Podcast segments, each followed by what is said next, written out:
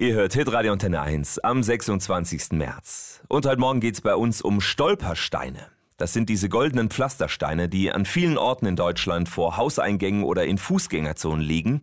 Immer dort, wo Menschen gelebt haben, die Opfer der Nazis geworden sind. Eingraviert ist immer der Name und die Lebens- und Sterbedaten der Opfer. Der Künstler Gunther Demnig verlegt diese Steine seit 30 Jahren und mittlerweile bekommt er viel positives Feedback. Das war aber nicht immer so, erzählt er. Oh Gott, was da alles kam. Immobilienmakler haben sich verbündet in Willingen, Schwenningen. Wenn da Steine liegen, können wir die Häuser nicht mehr verkaufen. Es hat sechs Jahre gedauert, bis das aufgeweicht war. Ja, und nicht nur in Villingen, Schwenningen, auch in Reutlingen wurde jahrelang diskutiert, ob man Stolpersteine verlegt. Mittlerweile gibt es fünf in der Stadt. Zum Vergleich, in Stuttgart sind es ja 1000, in Tübingen über 100 in Heilbronn über 200. In Reutlingen hatten Anwohner wohl unter anderem Angst vor rechten Pöbeleien, wenn vor ihren Häusern solche Gedenksteine für Nazi-Opfer liegen. Und ein Kritikpunkt kommt bis heute immer wieder. Wenn die Steine im Boden eingelassen sind, werden die Opfer erneut mit Füßen getreten, so wie damals, sagen Kritiker. Gunter Demnig kann diese Kritik nicht nachvollziehen. Wenn du so einen Stein siehst und lesen willst, musst du eine Verbeugung machen.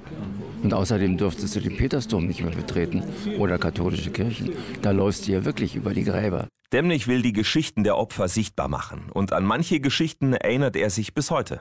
Es war eine Familie, die Eltern nach Auschwitz, aber sie hatten ihre beiden Töchter mit einem Kindertransport gerettet.